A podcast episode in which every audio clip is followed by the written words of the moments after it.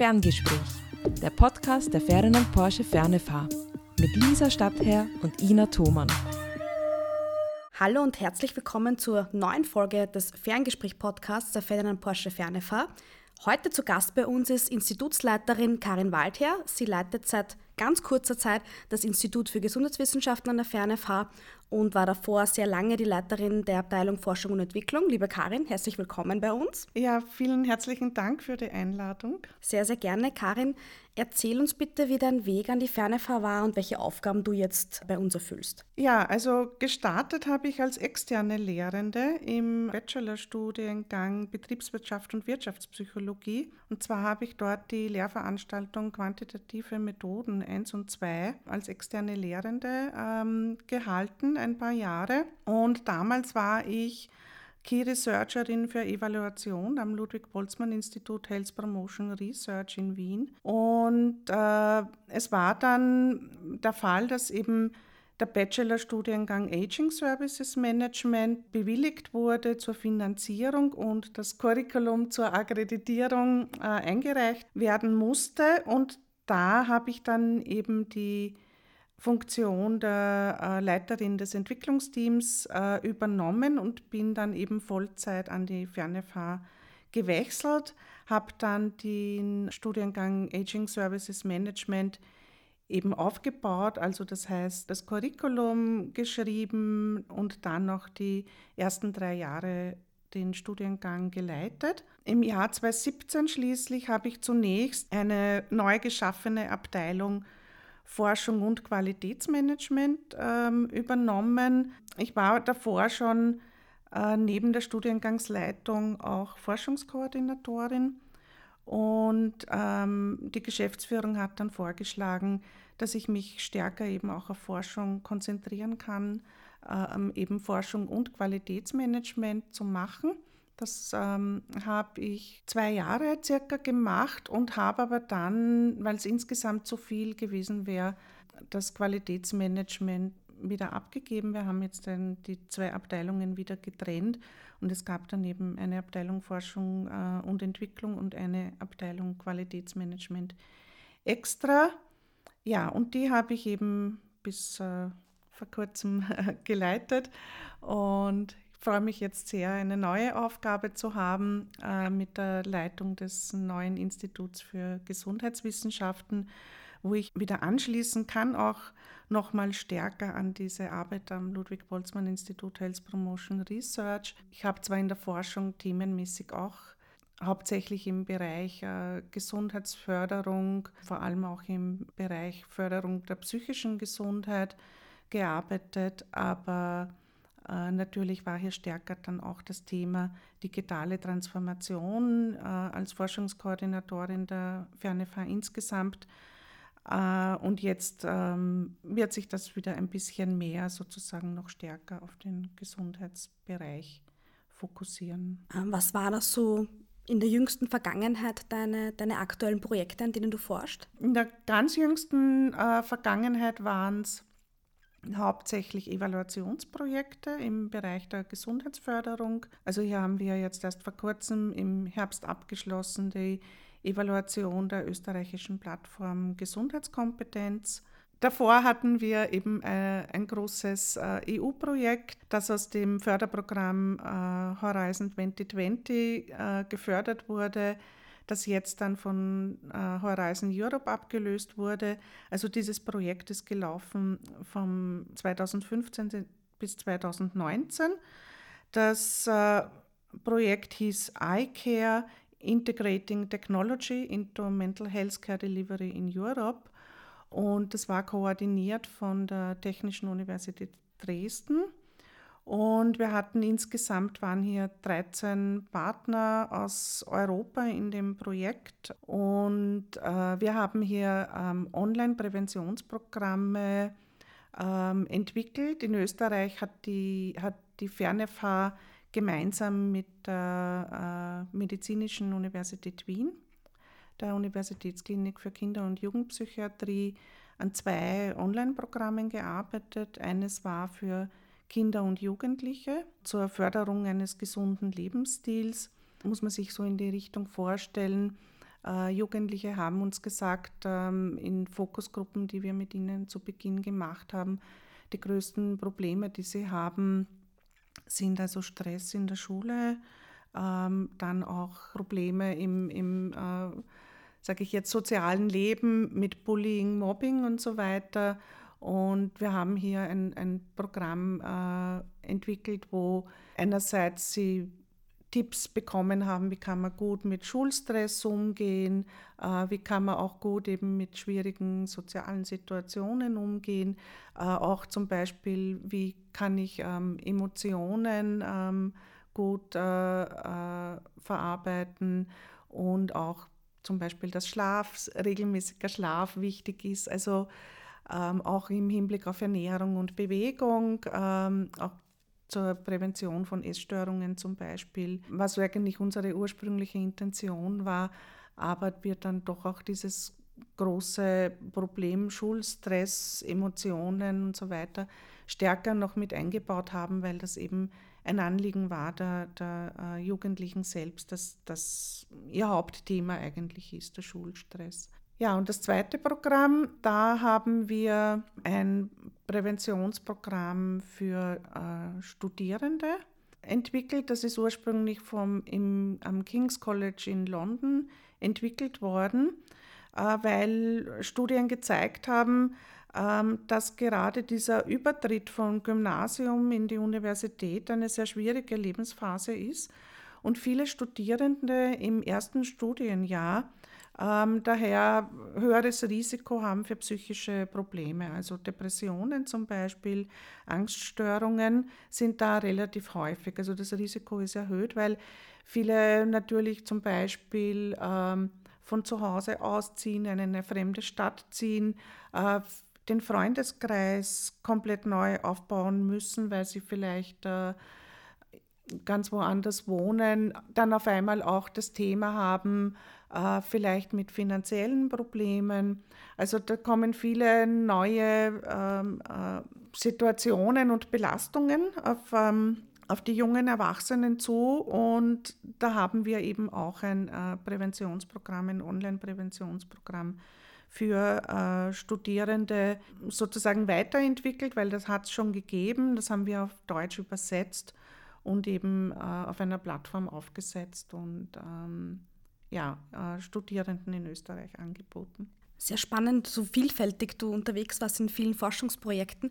Wenn unsere Zuhörenden das im Besonderen interessiert, wir haben da Karin ihre komplette Publikationsliste auf unserer Website. Also wenn man da ein bisschen tiefer hineingehen möchte in ein Thema, gerne auf äh, vorbeischauen. Da gibt es alles, was die Karin publiziert hat, auch zum Nachlesen. Darf ich noch eins sagen? Sehr gerne. Noch, das habe ich noch nicht gesagt, weil das Projekt, das fängt, startet erst mit 1. April. Und das freut uns sehr.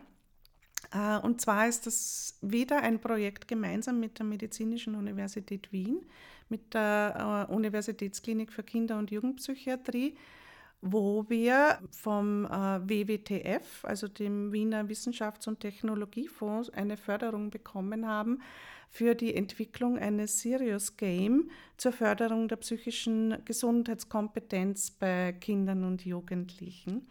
Ähm, das werden wir im, im April starten. Und ja, wir freuen uns ja, weil das ist sehr spannend. Das ist, äh, äh, weil wir festgestellt haben, eben in dem EU-Projekt mit den Online-Programmen, dass äh, Jugendliche doch, wenn sehr viel Text basiert ist, ähm, ja, das kommt nicht so gut an bei Jugendlichen. Und diesmal haben wir gesagt, wir versuchen es einmal mit einem spielerischen Ansatz, sodass äh, Jugendliche im Rahmen eines Spiels eigentlich äh, dabei auch lernen, psychische Gesundheitskompetenz zu, zu erlangen. Und weil Computerspiele machen sie so und so. Und wenn das Spiel interessant ist und spannend ist und sie dabei eben äh, Situationen erleben, wo sie Verschiedenes ausprobieren können und sehen, wie wirkt sich das dann aus, vielleicht auf andere Personen. Dann hat das auch einen, sage ich jetzt, pädagogischen Effekt. Und ja, wir haben äh, hier einen Projektantrag eingereicht bei einem Call und haben äh, hier die Förderzusage bekommen. Und das wird eben in den nächsten vier, vier Jahren ein Projekt sein, über das wir uns wirklich sehr freuen, das sehr spannend ist, herausfordernd ist. Auch da dürfen wir hoffentlich am Laufenden halten, was ihr in eurem Forschungsprozess dann auch für Ergebnisse erzielen werdet. Frauen in der Forschung würde ich gern ähm, als nächstes Thema ein bisschen andiskutieren, weil du ja am Ludwig-Boltzmann-Institut sehr lange warst und sehr lange und sehr intensiv in der Forschung tätig bist. Gibt es da von dir Erfahrungswerte, wenn du deine Forscherinnenkarriere Revue passieren lässt, ein bisschen ähm, zu diesem ganzen Thema Frauen in der Forschung, Frauenförderung in der Forschung? Ja, das hat sich natürlich ähm, im Laufe der Jahre geändert, weil ich doch ähm, jetzt ähm, viele Jahre in der Forschung bin. Habe irgendwie begonnen, also nach meinem Studienabschluss 1995 war das schon, an der Universität Wien. Als, ähm, damals hat das Vertragsassistentin geheißen. Ich war die erste Generation, die an den Universitäten in diese neue Regelung gefallen ist, dass es nur mehr befristete Verträge gegeben hat. Ich meine, was ich wahrgenommen habe, ähm, es hat äh, auch natürlich mit den befristeten Verträgen und Konkurrenzkampf auch natürlich teilweise halt überlegt wurde, glaube ich, wer sollen zum Beispiel jetzt Stellen bekommen, die ähm, jetzt eine sozusagen beständige Karriere an der Universität äh, ermöglichen. Und ich habe das Gefühl, dass hier schon äh, Männer etwas im Vorteil waren.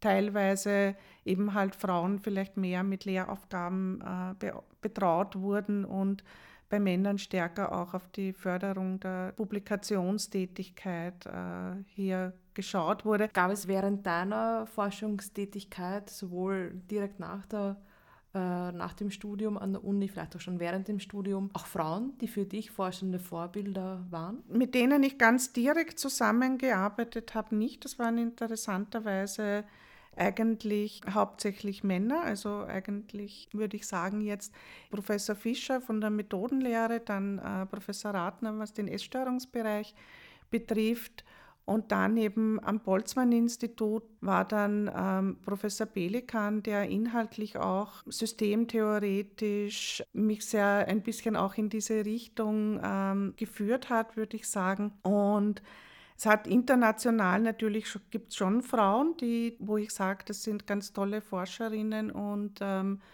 die ähm, schätze ich sehr, aber das waren nie direkte Vorgesetzte oder, oder so ganz direkte Arbeitskolleginnen und Kollegen von mir, sondern ähm, die habe ich halt dann kennengelernt, so im internationalen ähm, Bereich. Aber jetzt an der Universität direkt waren es eigentlich ähm, eher Männer, die meinen, meinen Weg als Forscherin jetzt so geprägt haben, was meine inhaltliche Ausrichtung dann war und wo wo ich natürlich auch sehr viel profitiert habe und wo ich, wo ich sagen würde, da habe ich wirklich sehr, sehr viel gelernt von diesen dreien. Natürlich jetzt äh, gibt es international, würde ich jetzt sagen, zum Beispiel äh, Professor Janet Drescher aus, äh, aus London, die im Essstörungsbereich also wirklich sehr, sehr bekannt ist und, und wirklich sehr, sehr gute Sachen gemacht hat. Ja, also das äh, natürlich schon, aber mit ihr habe ich nie so, so eng zusammengearbeitet. Ich kenne sie, aber ich habe nicht so eng mit ihr gearbeitet. Das waren hauptsächlich Männer in meinem Fall. Vielleicht kommt das ja noch, man weiß es ja nicht.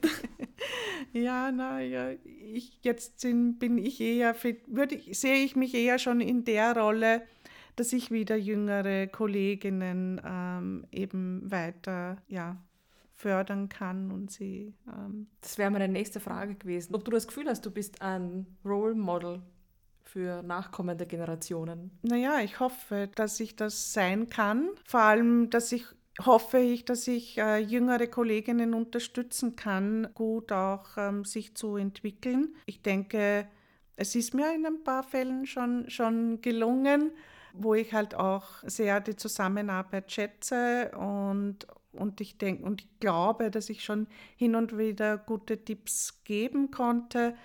Ja, und ich hoffe, dass das umgekehrt auch so gesehen wird, dass ich hier wertvolle Hinweise geben konnte. Ich weiß nicht, äh, Role Model ist dann schon wieder sehr stark für mich, wenn man da ja sagt, also genau dieser Person strebe ich jetzt nach. Das vielleicht weniger, aber doch irgendwie immer wieder Hilfe Unterstützung, so Art Mentorinnen-Tätigkeit. Also das ja, hoffe ich schon, dass ich das kann. Und auch in meiner neuen Aufgabe als Institutsleiterin, wo ja lauter Frauen sind an dem Institut. das heißt, das ist äh, Frauenpower, ähm, dass ich hier eben da ja, sehr viel unterstützen kann. Ich habe schon den Eindruck, ähm, dich auch als Kollegin äh, erlebt die letzten Jahre, dass du sehr ein sehr förderliches Klima schaffst für junge Wissenschaftlerinnen oder Wissenschaftlerinnen generell, sich auch entwickeln zu können. Du, du nimmst sie an der Hand und hilfst einfach auch. Und der, das ganze wissenschaftliche Umfeld ist ja auch durchaus hart umkämpft. Und du nimmst einfach die Kolleginnen und auch Kollegen, müssen wir gar nicht so explizit sagen, mit an die Hand und führst sie quasi ein in diesen wissenschaftlichen Bereich und wie kann ich als Forscherin auch oder als Forscher, wie mache ich das mit den Publikationen, wo, wo und wie arbeite ich an meiner Karriere. Ich glaube, das ist schon sehr, sehr wichtig, auch an den, auch an den FHs, dass es Leute wie dich gibt, die da sehr unterstützend tätig sind. Ja, ich denke schon, dass man das braucht, weil, ähm, wie gesagt, ähm, bei mir war es halt auch so, das waren halt unterschiedliche Personen, weil oft ist es ja so, dass äh, man ist halt die übliche Universitätskarriere, man ist halt dann bei einem Professor als Assistentin oder Assistent und, und, und entwickelt sich dann halt weiter. Bei mir war es dann doch irgendwie zunächst zwei, die so parallel eigentlich mir unterschiedliche Tipps gegeben haben, was auch nicht so schlecht ist, weil das zwei ganz vollkommen unterschiedliche Personen waren und auch unterschiedliche Inhalte. Und ich glaube, dass es durchaus auch gut ist, wenn man eben mehrere Personen hat, von denen man Tipps bekommt und Unterstützung bekommt und nicht nur von einer Person. Ich meine, natürlich hat es auch andere sage ich jetzt, ältere Kolleginnen und Kollegen gegeben an der Universität, die halt äh, auch weitere Tipps gegeben haben.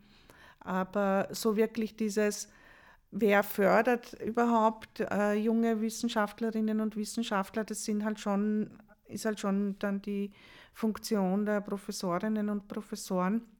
Und ich glaube auch, ja, dass das an Fachhochschulen sehr, sehr wichtig ist, dass es hier auch Personen gibt, die eben gerade auch in der Forschung hier ähm, eben junge Kolleginnen und Kollegen unterstützen bei der Weiterentwicklung und gerade auch eben im Hinblick auf Publikationen und auch auf ähm, Drittmittelanträge, dass man hier erfolgreich äh, sein kann überhaupt und auch im sozusagen internationalen Austausch.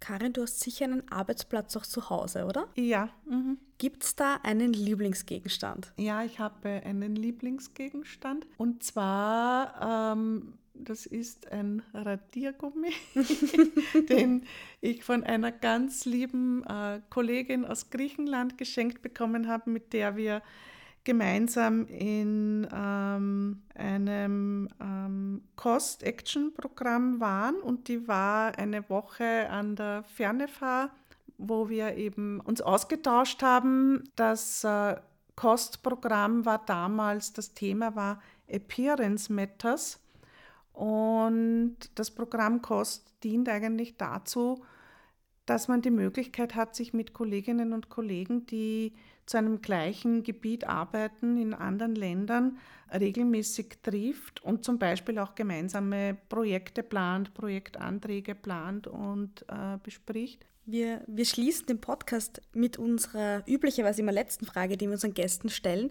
nämlich ob sie Musik hören beim Arbeiten. Nein, das kann ich gar nicht. Ich kann mich nicht konzentrieren. Ich bin leider ein Mensch, der überhaupt keine Geräusche verträgt neben dem Arbeiten. Das heißt, ich brauche es wirklich sehr ruhig, um konzentriert arbeiten zu können. Ähm, daher geht auch kein Musik hören. Karin, vielen Dank für deine Zeit, vielen Dank für die Einblicke. Und wir hören uns beim nächsten Ferngespräch wieder. Wir freuen uns, wenn ihr wieder zuhört.